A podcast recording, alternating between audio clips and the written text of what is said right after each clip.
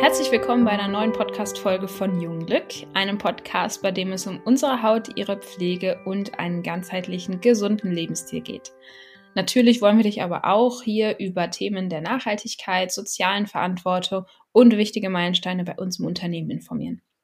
Und falls du dich jetzt wunderst, heute hörst du mich. Ich bin Lena, Content Managerin bei Jungglück in Vertretung für Marie. Genau. Heute haben wir wieder ein ziemlich spannendes Thema, äh, das mit Sicherheit viele interessiert, vor allem äh, die ähm, ja, menstruierenden und weiblichen äh, Wesen da draußen. Ähm, wie beeinflussen unsere Hormone unsere Haut und was vielleicht außerdem noch? Und dazu haben wir uns eine Expertin dazu geholt, nämlich Kathi Siemens. Sie ist Hormoncoach und integrierte Ernährungsberaterin und spricht in ihrem Podcast Die heile Frau, sehr empfehlenswert, über spannende Themen zu psychischer und physischer Gesundheit, eben aus einer ganzheitlichen Betrachtung heraus. Aber ich glaube, Kathi kann sich da auch selber noch mal viel besser vorstellen, als ich das kann. Hallo. Vielen Dank für die, für die Einladung. Ich freue mich hier zu sein. Ähm, ja, also ich bin eine integrierte ähm, Ernährungsberaterin, äh, Hormoncoach und ja, ich helfe Frauen dabei, ihre Hormone wieder in den Griff zu bekommen. Und äh, vor allem bin ich ganz gerne unterwegs im Thema Kinderwunsch, aber auch Parasitenreinigung und ja, Nährstoffe, die interessieren mich ganz gewaltig. Ich lebe selbst in Australien mit meiner Familie und ähm, habe aber meine die meisten meiner Klienten in Deutschland. Das ist auf jeden Fall spannend. Klappt das gut mit der Zeitumstellung? ja, das ist manchmal eine Herausforderung, aber in den meisten Fällen ist das eigentlich kein so großes Problem. Ziemlich cool. Alles klar. Ähm, mal Hand aufs Herz. Ähm, wie beliebt ist denn eigentlich das Thema Hormone so in deinem Umfeld? Also du hast ja jetzt dann in Deutschland deine Klienten oder viele deiner Klienten. Ähm, weil ich habe so das Gefühl, dass es halt bei fast jedem Treffen mit Freundinnen halt irgendwie dazu kommt, dass dieses Thema aufkommt. Und ähm, ich finde, das ist eins, was irgendwie ganz häufig irgendwie in Hilflosigkeit endet und irgendwie frustrierend ist, weil man nicht weiß, was man machen soll, was so die Optionen sind. Und ich hoffe sehr, dass wir in diesem Podcast vielleicht für, für mich auf jeden Fall und vielleicht auch für dich als Zuhörer, Zuhörerin, ähm, da ein bisschen Frust diesem Gespräch nehmen können. Mhm. Ja, das ist ein ganz, ganz wichtiges Thema. So, so ein großes und entscheidendes Thema, vor allem, weil das einfach wirklich jeden einzelnen Lebensbereich beeinflusst. Wir sind jetzt ähm, auf einer Kindergeburtstagsfeier gewesen und ich habe mich, glaube ich, mit so ziemlich jeder Frau auf dieser Feier mit ähm, über Hormone unterhalten, weil irgendwo jeder irgendetwas hat. Die eine hatte was mit der Schilddrüse, die andere hatte ähm, was mit mit Fruchtbarkeit und ähm, der Haut. Und ich meine, das das ist natürlich ein Thema, das so weitreichend ist. Gell? Das, deswegen natürlich produziert das ganz viel Frust, wenn man nicht weiß, wo man eigentlich Hilfe holen kann. Total, ist eine absolute Blackbox irgendwie. Auch die Informationen, die bereitgestellt werden, habe ich manchmal das Gefühl, sind oder ja nicht bereitgestellt werden, weil es halt mangelt. Es ist nicht so, ja, wie soll ich sagen, nicht so freundlich für Menschen, die tatsächlich halt eben Probleme damit haben oder vermuten, Probleme dazu haben. Ähm, aber vielleicht klären wir tatsächlich deswegen einmal die Basics. Was machen Hormone überhaupt in unserem Körper?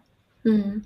Ja, das ist ganz wichtig zu verstehen. Also Hormone, das sind praktisch die, die Postboten, die bei uns im, im Körper arbeiten und diese Botenstoffe, die verursachen dann oder die, die führen dazu, dass Prozesse entweder gestartet werden oder gestoppt werden oder die bestimmen auch, wie effizient diese Prozesse alle ablaufen. Das bedeutet Verdauung, das bedeutet ähm, äh, Konzentration, Stoffwechsel, also so viele verschiedene Bereiche, die werden davon beeinflusst. Und je sensibler die Rezeptoren sind, die in jeder einzelnen Körperzelle ähm, bestehen, desto besser laufen diese Prozesse ab.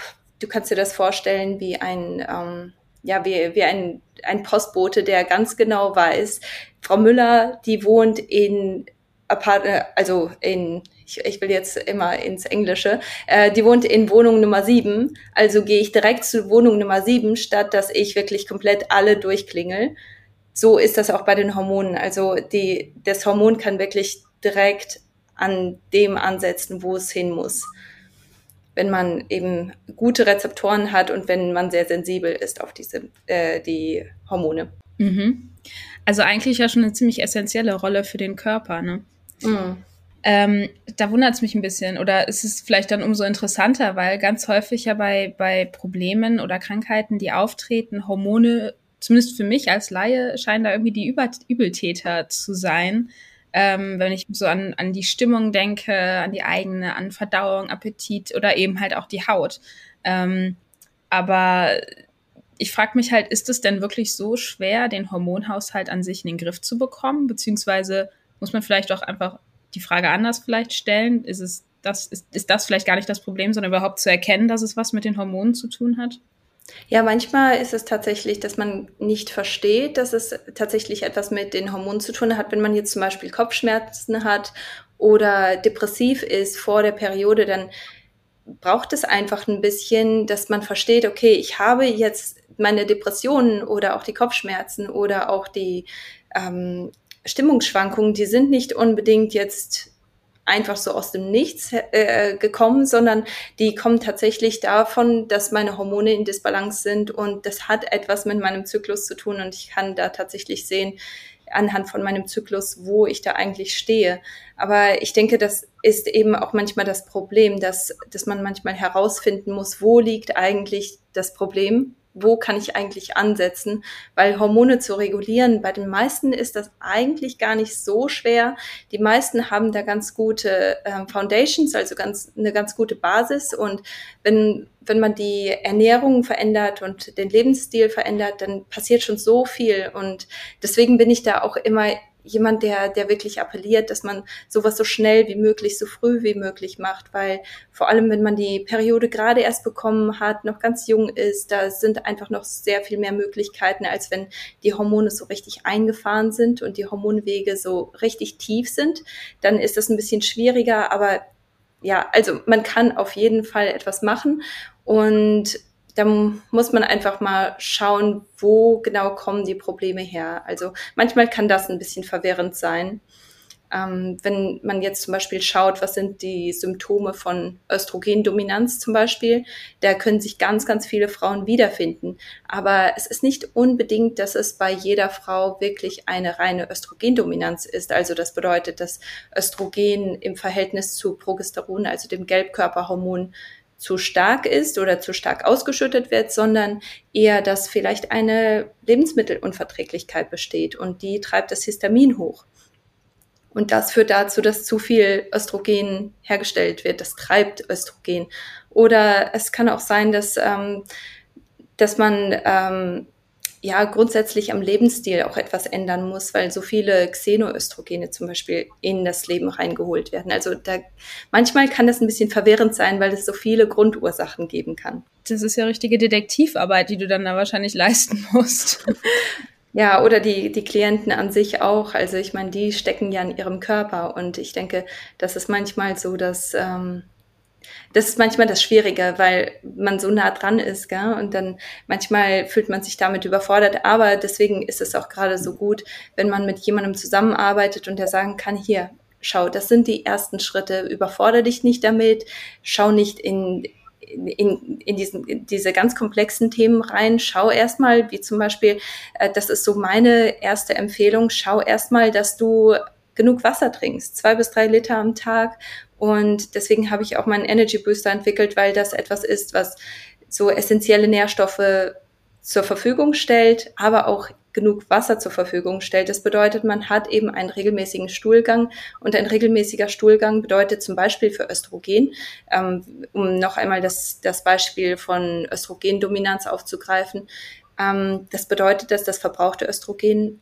abtransportiert wird, dass es nicht weiter im Körper zirkuliert und keine Symptome verursacht. Also dann hat man schon mal ein, eine Grundursache beseitigt und mit etwas ganz Einfachem wie Meerwasser. Wahnsinn. manchmal, also da kommt man ja wirklich selber nicht drauf.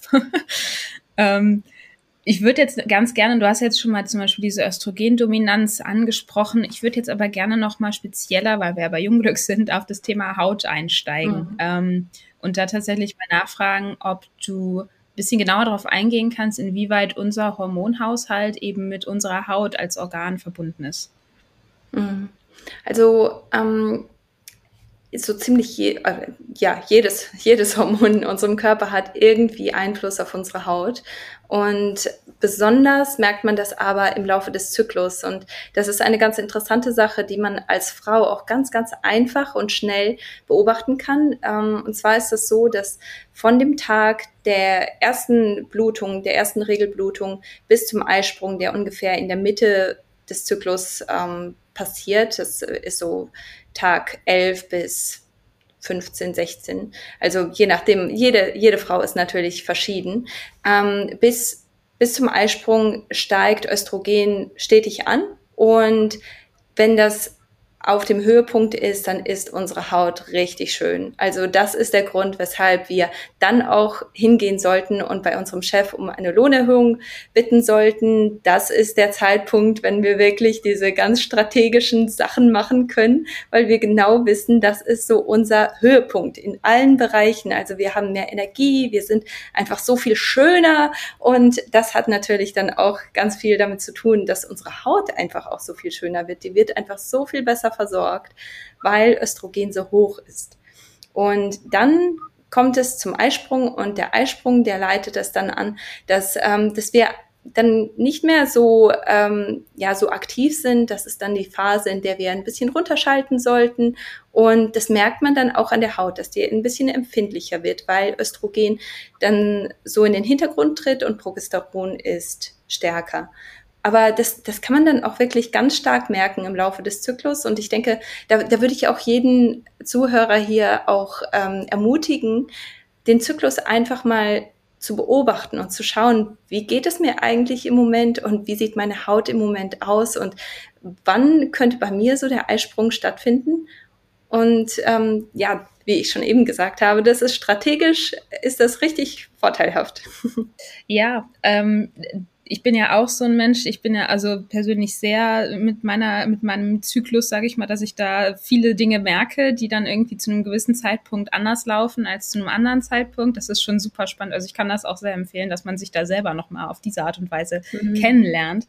Ähm, genau, jetzt, aber wenn es jetzt beispielsweise mal, rutschen wir jetzt mal ein bisschen weg von dem Zyklus, wenn es jetzt beispielsweise nicht damit zusammenhängt, ähm, Gibt es für konkrete Probleme oder eben Disbalancen im Hormonhaushalt ähm, dann auch beispielsweise dazu passende Auswirkungen auf der Haut selber?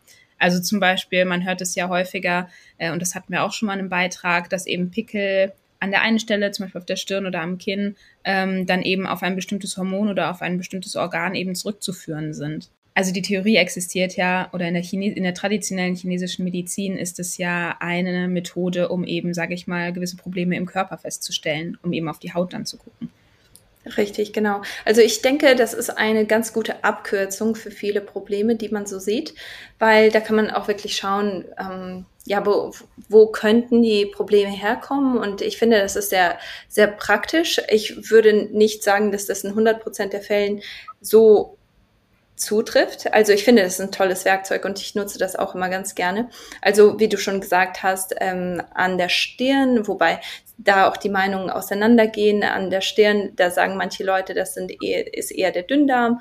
Ähm, andere sagen, das ist auch hormonell bedingt und eben am Kinn und am, im Kieferbereich. Das ist so die, das sind die hormonellen Stellen, die, ähm, wo, wo es dann dazu kommen kann, dass sich eben Pickel ähm, entwickeln und wo man dann ja auch ganz konkret schauen kann, was ist eigentlich mit meinen Hormonen los. Und in vielen Fällen ist es dann so, dass Östrogen einfach dominiert, das Progesteron ähm, ja immer in den Hintergrund gedrängt wird und das dann eine Östrogendominanz verursacht. Und das kann eben zu großen Problemen führen, einfach weil Östrogen nicht ausgeglichen wird. Ähm, andere Hormone, die aber auch eine ganz, ganz große Rolle spielen und ehrlich gesagt sehe ich das immer stärker und immer mehr, ist auch Cortisol. Also das ist unser Stresshormon. Und natürlich geht das auch irgendwo Hand in Hand, weil ähm, Cortisol und Progesteron, die teilen sich das Mutter, ähm, Mutterhormon praktisch und daraus werden diese zwei Hormone hergestellt. Das bedeutet, hat man zu viel Stress, dann kommt es schnell dazu, dass Progesteron einfach nicht ausreichend hergestellt wird. Und dann ganz klar, dann ähm, ja, ist diese zweite Zyklushälfte einfach nicht stark genug. Aber Cortisol wird einfach zu stark hergestellt und wenn das über eine lange Zeit so geht, dann ist das grundsätzlich viel zu niedrig. Aber in der Phase, wo es zu stark hergestellt wird, wo zu viel davon produziert wird, da kann es ganz gut dazu kommen, dass die Haut ganz dünn wird und dass sie einfach so viel empfindlicher und anfälliger wird. Einfach aus dem Grund, weil der Körper kann sich einfach nicht auf etwas Banales wie die Haut konzentrieren. Es gibt einfach so sehr viel wichtigere Themen in dem Moment, weil der Stress einfach immer ständig hoch ist. Das ist natürlich auch etwas, das dann von, ähm, von Hormonen getrieben und gesteuert wird. Ja. Ja, Stress ist echt ein extrem wichtiger Faktor und einer, den wir auch eigentlich in so vielen Beiträgen immer, immer wieder als so wichtig herausstellen, dass es wirklich wichtig ist, damit ähm, den in den Griff zu bekommen und vielleicht auch sich selber eben Auszeiten zu setzen und Ruhe zu gönnen, äh, wenn es eben nötig ist und eben die Wichtigkeit, dass diesen Stress eben abzubauen. Ähm, ja. ja. Wobei äh, Stress nicht immer als Stress wahrgenommen wird. Also man kann Stress als Zeitdruck wahrnehmen. Man kann Stress aber auch so gar nicht wahrnehmen, weil ich arbeite mit so vielen Klientinnen, die sich einfach daran gewöhnt haben, im Dauerstress zu sein. Die merken das gar nicht mehr. Aber sobald sie ihre Hormone regulieren und sobald sie in der Hinsicht ein bisschen mehr Balance reinbringen, dann auf einmal merken sie den Unterschied, aber den Unterschied merkt man vorher einfach nicht. Und das ist, finde ich, Teil vom Problem, weil emotionaler Stress, der spielt eine ganz, ganz große Rolle, aber auch körperlicher Stress, wie zum Beispiel Ausdauertraining, das ist auch ein Stress. Und den sieht man häufig gar nicht so als etwas Negatives, man sieht das als etwas Positives. Aber bei vielen Frauen ist es tatsächlich so, dass sie einfach zu viel machen. Ich, Entschuldigung, dass ich dich vorhin unterbrochen habe, aber ich finde das ganz, ganz wichtig zu verstehen. Alles gut. Das ist echt interessant, weil ähm, ich immer gelernt habe, überall irgendwie so, ja, gegen Stress hilft halt Bewegung und gerade Ausdauersport hilft halt total, um eben dieses Stresshormon wieder zu reduzieren. Aber jetzt, wie du das sagst, wenn man zu viel davon macht, ähm, dann ist es natürlich auch ein gewisser Stress für den Körper und dass man das natürlich gar nicht irgendwie so so sieht. Also wenn ich jetzt, ähm, keine Ahnung, jeden Abend eine Stunde joggen gehen würde, ähm, da wäre das für mich wahrscheinlich, also zum einen würde ich es nicht machen, weil so viel Ausdauer habe ich nicht, aber ähm, dann wäre das für mich wahrscheinlich in dem Sinne auch dann äh, wieder ein Stressfaktor. Ja, auf jeden Fall. Vor allem die Zeit ist auch wichtig. Also gerade wenn du es abends machst zum Beispiel, ist das ein großer Stress. Und wenn du dir überlegst, wie das ist, wenn, ähm, wenn, wenn du dir überlegst, wie das vor tausenden von Jahren war, Leute sind ständig gelaufen, wenn sie entweder etwas zu essen bekommen sollten oder entweder oder oder sie wurden eben gefressen oder weißt du, die sind weggelaufen, damit sie nicht gefressen wurden. Und das ist natürlich ganz großer Stress. Also entweder nichts zu essen zu bekommen oder die Gefahr zu haben, dass man gefressen wird oder man flieht oder man hat Krieg. Diese ganzen Sachen, die sind natürlich alle sehr, sehr stressig. Und das ist okay, wenn das nur für einen ganz kurzen Zeitraum ist. Aber viele Jahre, die laufen, äh, viele Jahre, viele Menschen, die laufen ja jahrelang und jahrzehntelang jeden einzelnen Tag. Und das bleibt nicht ohne Spuren für den Körper. Also das ist natürlich nur ein kleines Beispiel, aber das ist ganz, ganz wichtig zu verstehen, dass Ausdauersport nicht immer unbedingt eine positive Sache ist, je nachdem, wo man auch steht. Gell? Ja, ja. Das heißt, da ist jetzt die Empfehlung, dass man vielleicht, wenn man wirklich sehr, sehr viel Sport treibt, viel Ausdauersport vor allem, ähm, dass man vielleicht einmal in sich selber hineinhorcht, tut mir das wirklich so gut? Brauche ich das wirklich jeden Tag in dieser Menge, in dieser, in dieser Dauer? Ähm, oder schalte ich lieber einen Gang runter, weil gegebenenfalls tatsächlich der Stress mir gerade gar nicht gut tut, beziehungsweise der, die Ausdauersportarten, die ich eben betreibe, mir eigentlich vielleicht schaden sogar. Ja, richtig. Das merkt man auch mhm. an den Hormonen. Das ist auch wieder eine Sache, die man merkt, indem man äh, dann vielleicht den Zyklus komplett verliert. Also oder die Regelblutung besser gesagt. Also dann kann es ganz gut sein, dass der Körper sagt, okay, es ist nicht sicher, jetzt im Moment zu, ähm, zu äh, die Reproduktionsorgane zu nutzen. Und deswegen schalten wir das jetzt erstmal alles ab. Und das merken viele Frauen mit ausbleibender Blutung. Das, also, und viele davon, die ernähren sich einfach nicht, ähm, also die haben zu wenig und die machen aber zu viel Sport. Also diese Kombination, die sieht man schon recht häufig, dass dann der Zyklus einfach komplett weggeht. Wahnsinn, ja. Gut, das ist mit Sicherheit ein interessanter Anhaltspunkt jetzt für, für viele Zuhörer, Zuhörerinnen. Ja. ja. Ähm, zur nächsten Frage, also der nächste Step quasi. Wenn jetzt jemand ähm, feststellt, dass wirklich hormonell etwas im Argen ist oder das vermutet einfach, weil vielleicht jetzt im Podcast bestimmte Symptome genannt wurden, wo man sich denkt, oh, da passe ich irgendwie rein. Mhm. ähm, was, was sind die nächsten Schritte? Also was äh, sollte diese Person jetzt konkret machen? Ja, also erst einmal, wie, wie du auch ähm, empfohlen hast, einfach mal schauen, was macht mein Zyklus eigentlich, in welche Richtung bewegt sich der Zyklus und ist er eigentlich regelmäßig? Habe ich einen Zyklus, der weniger als drei, äh, 35 Tage lang ist und mehr als 26 Tage. Also das ist ganz wichtig, dass man diese, dass, dass der Zyklus nicht zu kurz und auch nicht zu lang ist. Ähm, und dann empfehle ich auch immer ganz gerne, dass man wirklich ganz genau schaut, was sind eigentlich meine Symptome, wie fühle ich mich eigentlich, wie ist meine Stimmung, geht meine Stimmung so richtig runter, nachdem ich den Eisprung habe, oder ist es etwas, wo ich eigentlich ja merke, dass ich ein bisschen mehr Ruhe brauche, aber das wirft mich jetzt nicht um?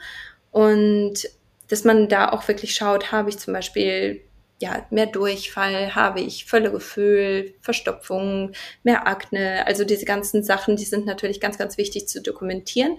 Und dann kann man häufig auch wirklich hingehen und schauen, okay, dein Östrogen ist zu hoch im Vergleich, äh, im, im Verhältnis zu Progesteron. Lass uns doch einmal einen Hormontest machen oder man kann wirklich mit ähm, stressreduzierenden Maßnahmen da wirklich dran gehen. Also dann kann man ein bisschen konkreter werden, wenn man den Zyklus ein bisschen besser versteht und ein bisschen besser nachvollziehen kann. Ähm, aber wie ich vorhin auch schon gesagt habe, Wasser ist eine ganz, ganz wichtige Sache. Einfach ein sehr regelmäßigen ähm, Stuhlgang. Das ist ganz, ganz wichtig. Das ist etwas, das Hormone ganz stark beeinflusst, ähm, wenn man Verstopfung oder Durchfall hat, wenn man ständig Völlegefühl hat. Das sind ganz gute Anzeichen dafür, dass da etwas nicht stimmt. Ähm, Insulin ist ein anderes ähm, Hormon, das ganz wichtig ist und alle anderen Hormone wirklich sehr stark steuert. Und deswegen ist es wichtig, dass man eine ausgewogene Ernährung hat, die nicht zu zuckerlastig ist, weil mit, mit Zucker ständig der Blutzuckerspiegel hochgetrieben wird und das kann dann wirklich auch Einfluss auf alle anderen Hormone haben. Ähm, und dann würde ich wirklich schauen, ja, genug trinken, viel Blattgrün, ist da genug Gemüse in der Ernährung? Ist da genug Obst in der Ernährung? Habe ich genug Proteine? Das ist ein großes Problem bei Frauen oder scheint ein großes Problem bei Frauen zu sein. Und habe ich auch stärkerhaltiges Gemüse, wie zum Beispiel ähm, Kürbis oder Süßkartoffeln? Die sind nicht so, ähm, die haben keine keine einfachen Kohlenhydrate, sondern die werden einfach sehr viel langsamer vom Körper ähm, verstoffwechselt und das hält uns länger satt und das macht uns sehr viel zufriedener. Also das wären so meine, ähm, meine Tipps, einfach wirklich klein anfangen, erst einmal mehr trinken und den Zyklus beobachten und dann kann man weitergehen und sich die Ernährung ein bisschen genauer anschauen. Super, das sind ja auf jeden Fall schon mal ziemlich viele gute Tipps und eigentlich auch Tipps, die man relativ easy umsetzen kann. Ähm, Vielleicht noch an dieser Stelle dazu gesagt, es wäre natürlich vielleicht auch wissenswert, wenn man mal ähm, tatsächlich zur Blutabnahme geht und, und einmal einen Hormonspiegel machen lässt, oder? Dann hat man vielleicht noch ein etwas genaueres Bild davon, was tatsächlich noch falsch ist, oder? Mhm. Ja, gut, das kann man schon machen. Ich sehe, dass die, ähm, dass die Blutabnahme da häufig nicht ganz so ein gutes ähm, Gesamtbild gibt. Also ich bevorzuge da Speicheltests, die man dann wirklich alle zwei Tage machen lässt äh, oder äh, wo man in alle zwei Tage in ein Röhrchen spuckt und dann hat man auch wirklich den Hormongehalt von, von diesem ganzen Zyklus. Also dann, man fängt mit dem ersten Tag der Regelblutung an und hört auf, wenn kurz bevor die nächste Regelblutung anfängt. Und damit hat man dann auch wirklich einen guten Überblick und man kann dann auch wirklich schauen, wohin bewegen sich die, die, ähm, Hormone eigentlich. Und da empfehle ich auch immer ganz gerne, wirklich ganz genau aufzuschreiben, was ist eigentlich passiert? Habe ich vielleicht eine sehr stressige Situation gehabt? Und dann kann man auch wirklich schauen, okay, so haben meine Hormone reagiert. Also ich bin sehr empfindlich oder ich bin, ich bin jemand, der eigentlich ganz gut mit Stress umgeht. Und ähm, das macht meinen Hormonen nicht so viel aus. Also da gibt es schon sehr viele Möglichkeiten. Aber ich denke, wenn man sagt, okay, ich möchte jetzt nicht extra etwas in einen ähm, Speicheltest investieren, dann kann man auf jeden Fall auch zum Frauenarzt man kann sich das Blut abnehmen lassen und ähm, vor allem, wenn man regelmäßigen Zy Zyklus hat, dann ist das ähm, eine ganz gute Sache. Das ist super, dass du den Tipp sagst. Also das mit diesen Speichelröhrchen, den kannte ich zum Beispiel vorher noch gar nicht. Ich war immer dann der Meinung, dass man dann quasi Blut abgenommen bekommt, aber das ist natürlich klar, jetzt wo du das sagst, es ist ja immer eine, eine punktuelle Aufnahme. Mm, Deshalb, also ich finde das mit dem Speichelröhrchen gerade sehr, sehr interessant, dass du das so gesagt hast. Und vielleicht findet das ja äh, eine Zuhörerin, ein Zuhörer auch interessant. Mhm. Ähm, genau. Sehr schön. Ähm, Wunderbar, also ich bin total zufrieden. Ich muss sagen, ich bin etwas weniger frustriert gerade mit meinen Hormonen. ich fühle mich etwas erleichtert. ähm, und ich hoffe, dass es ähm, ja den Menschen, die hier zuhören, auf jeden Fall auch so geht und dass man vielleicht sich jetzt ein bisschen weniger hilflos und irgendwie alleingelassen fühlt, weil das ist auf jeden Fall ein Problem, wo, glaube ich, unfassbar viele Frauen und menstruierende Menschen mit zu kämpfen haben. Und ähm, ja, was man aber ja in den Griff bekommen kann. Ne? Ich glaube, Richtig. beobachten und äh, sich selber mal ein bisschen unter die Lupe nehmen und vielleicht auch ungeachtet davon, ob man jetzt so einen Spucktest macht, ähm, oder äh, halt auch nicht, halt vielleicht ein Hormontagebuch vielleicht führen über den Zyklus verteilt. Genau. Könnte ich mir vorstellen, hilft vielleicht auch. Auf jeden Fall, weil ein Arzt kann immer nur eine Momentaufnahme geben und der Arzt hat wirklich ka kaum Zeit für dich und selbst jemand wie ich hat ja nicht mehr als eine Stunde für dich. Aber du bist die ganze Zeit mit dir zusammen und du weißt ganz genau, wie sich etwas anfühlt und wie, wie sich wie anders sich etwas anfühlt. Also ich denke, es ist schon sehr, sehr sinnvoll, wenn man sich selber ganz genau beobachtet und das mindestens für einen Zyklus wirklich mal ganz konkret macht, damit man ein paar Sachen so ein bisschen auf den Grund gehen kann. Super. Also ich bin äh, sehr enthusiastisch gerade, das mal auszuprobieren. ähm, dann würde ich sagen, ganz, ganz lieben Dank, Kathi, dass du dir Zeit genommen hast für den Podcast, dass du äh, mir und hoffentlich allen anderen, die hier zuhören, auch ein bisschen ähm, dieses Rätsel der Hormone gelöst hast und ähm, genau uns ein bisschen Perspektive gegeben hast, dass es nicht alles aushilfslos ist, ausweglos und hilflos ist. Ähm, ganz lieben Dank dafür. Und ja, hast du noch abschließende Worte? ähm, ja, vielleicht, ähm, also ich, ich bin wirklich so ein hoffnungsloser Fall gewesen, was Hormone angeht. Und ähm, ich, ich denke, wenn es bei mir äh, geklappt hat, dann klappt es wirklich bei jedem. Es, ähm, es braucht manchmal ein bisschen Ausdauer, aber ich denke, ähm, selbst wenn man 35, 40 ist und man denkt, ach, jetzt lohnt sich das auch nicht mehr, die, die ähm, Wechseljahre kommen ja sowieso bald, dann ist es trotzdem etwas, woran man arbeiten sollte. Also man, man lebt mit seinen Hormonen 24 Stunden am Tag und vor allem, wenn man noch so ganz jung ist und man hat das Gefühl, die Hormone gehen nicht in die richtige Richtung, unbedingt in sich selber investieren, sei es Geld oder sei es Zeit, viel mehr Zeit noch. Also es lohnt sich immer. Ich glaube, das ist das beste Abschlusswort, das wir hier hatten. Klasse. Vielen Dank dir.